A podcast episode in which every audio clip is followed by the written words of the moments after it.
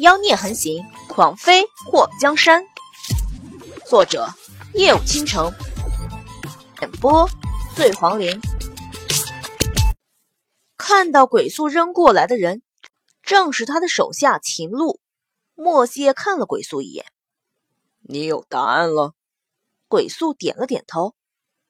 秦鹿被收买了，是他和这个玉辉杀了桂城，然后让玉辉冒充桂城混进了纪王府。为了让这个玉辉在计划成功后混出府，秦鹿假传你的命令。得知玉辉混出府的事情败露后，他正准备趁乱逃跑，正好被我抓住。那个秦鹿在被扔到墨迹面前的时候，扑通一声跪下：“王爷饶命！王爷饶命！”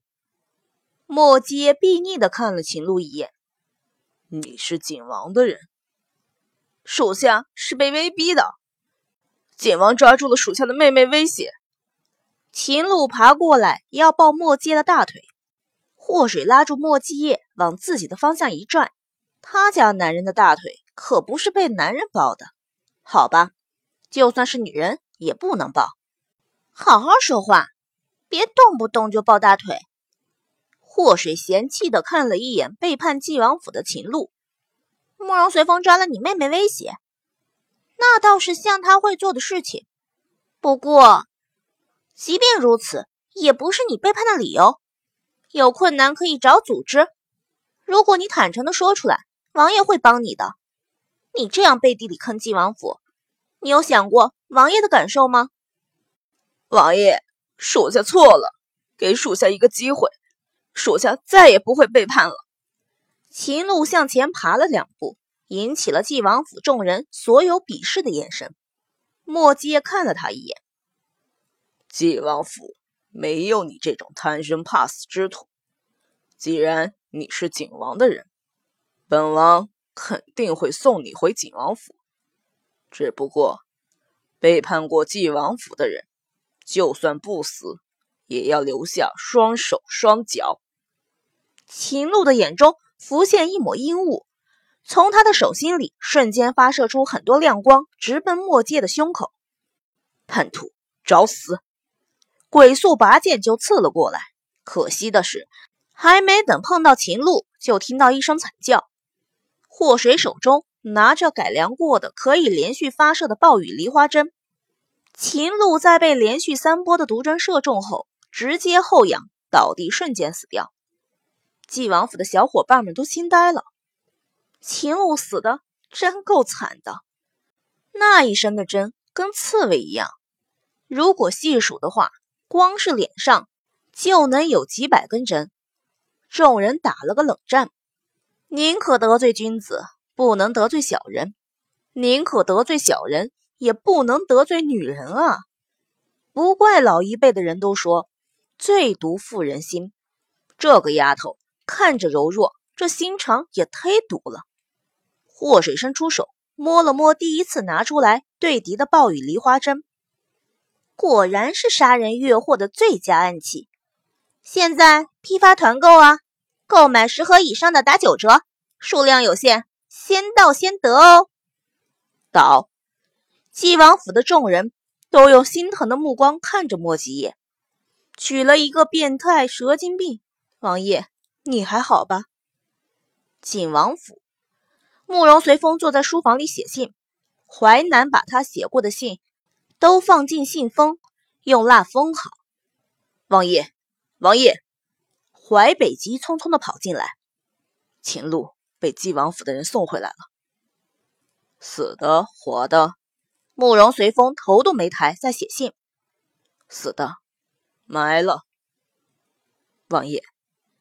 玉会到现在还没消息，不知道是不是被抓住了。淮北觉得不太妥当。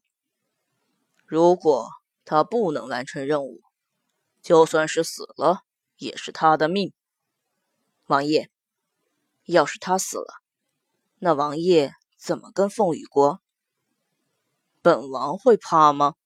慕容随风放下手中的毛笔。淮南，你替本王写。淮南给淮北使了个眼色，告诉他：“王爷心情不好，不要再提没用的了。”淮北领会后，止住了要继续说下去的话题。王爷，左丞和左允都准备好了，暴雨阁的人也都妥当了。慕容随风的表情缓和了不少。再等等，看看玉辉能不能带回本王要的东西。是。淮南和淮北彼此用目光交流了一下。淮北出了书房，带人去晋王府附近盯梢。再说玉辉被绑起来，关在一间屋子里，没多久就醒了。邪医给他下的药还没过劲儿，他就觉得全身发软，而且疼得要死要活的。回想祸水像个母狮子一样扑到他身上，抡起拳头对他左右开弓的架势，玉辉的脸颊不断的抽搐，再抽搐。看到自己被关在一个类似柴房的地方，周围全是干柴和稻草，在房子的正中间有个桌子，上面摆着一个点着的油灯。玉辉看了一下自己的衣服，完好无损，看样子纪王府那群人是没搜他的身。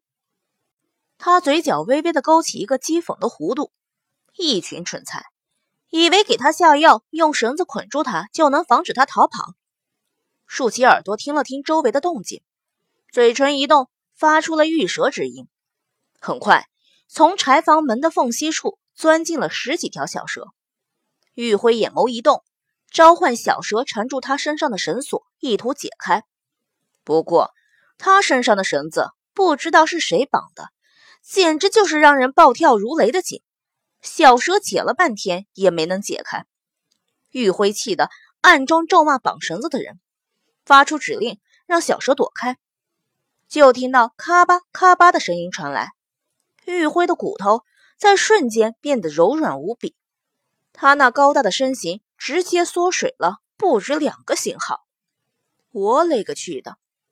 和墨界躲在屋顶偷瞄的祸水当即双眼放光。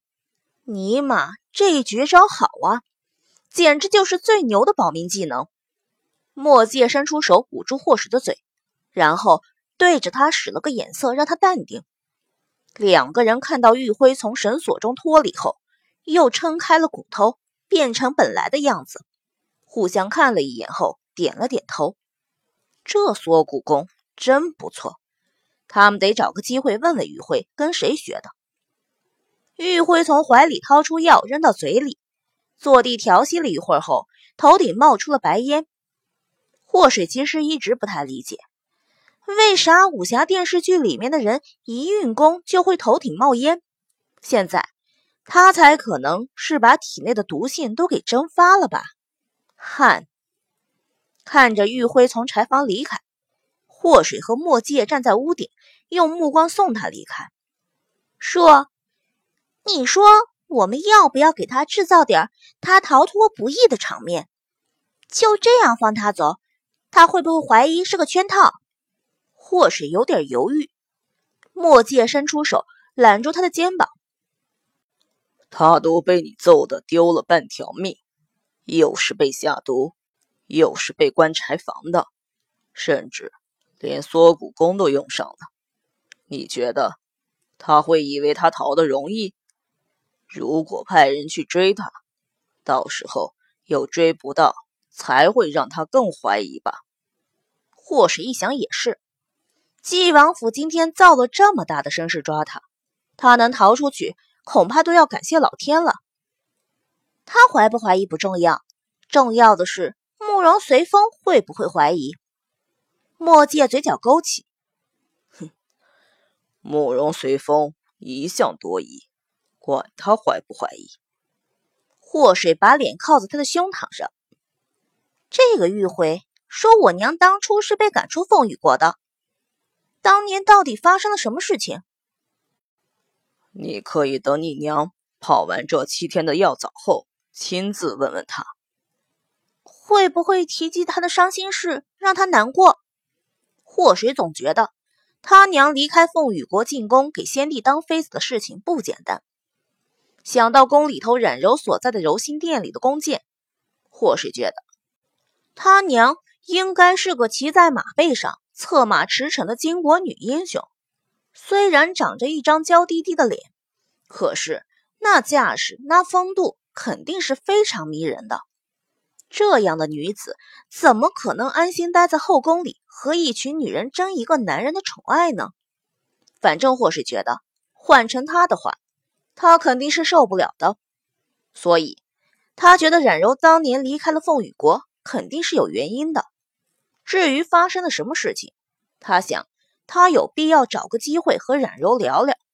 玉辉一路躲开晋王府的侍卫，终于找了一个无人看守的狗洞，钻了出去，一路快跑，气喘吁吁，在半路遇到了带人来迎他的淮北。淮北看到玉辉后，立刻让人把他扶上马，一行人快速的回到了景王府。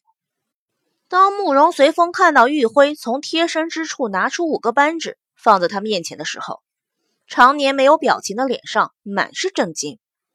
五个，他一直以为只有宁王的扳指在墨界的手上，最多墨界那里还有当年先帝赐给太后的那对龙凤扳指，加起来最多不过三个，怎么还多了两个？难道墨王和皇上的扳指也在里面？慕容随风伸出手，拿起那几个扳指，一个个看去。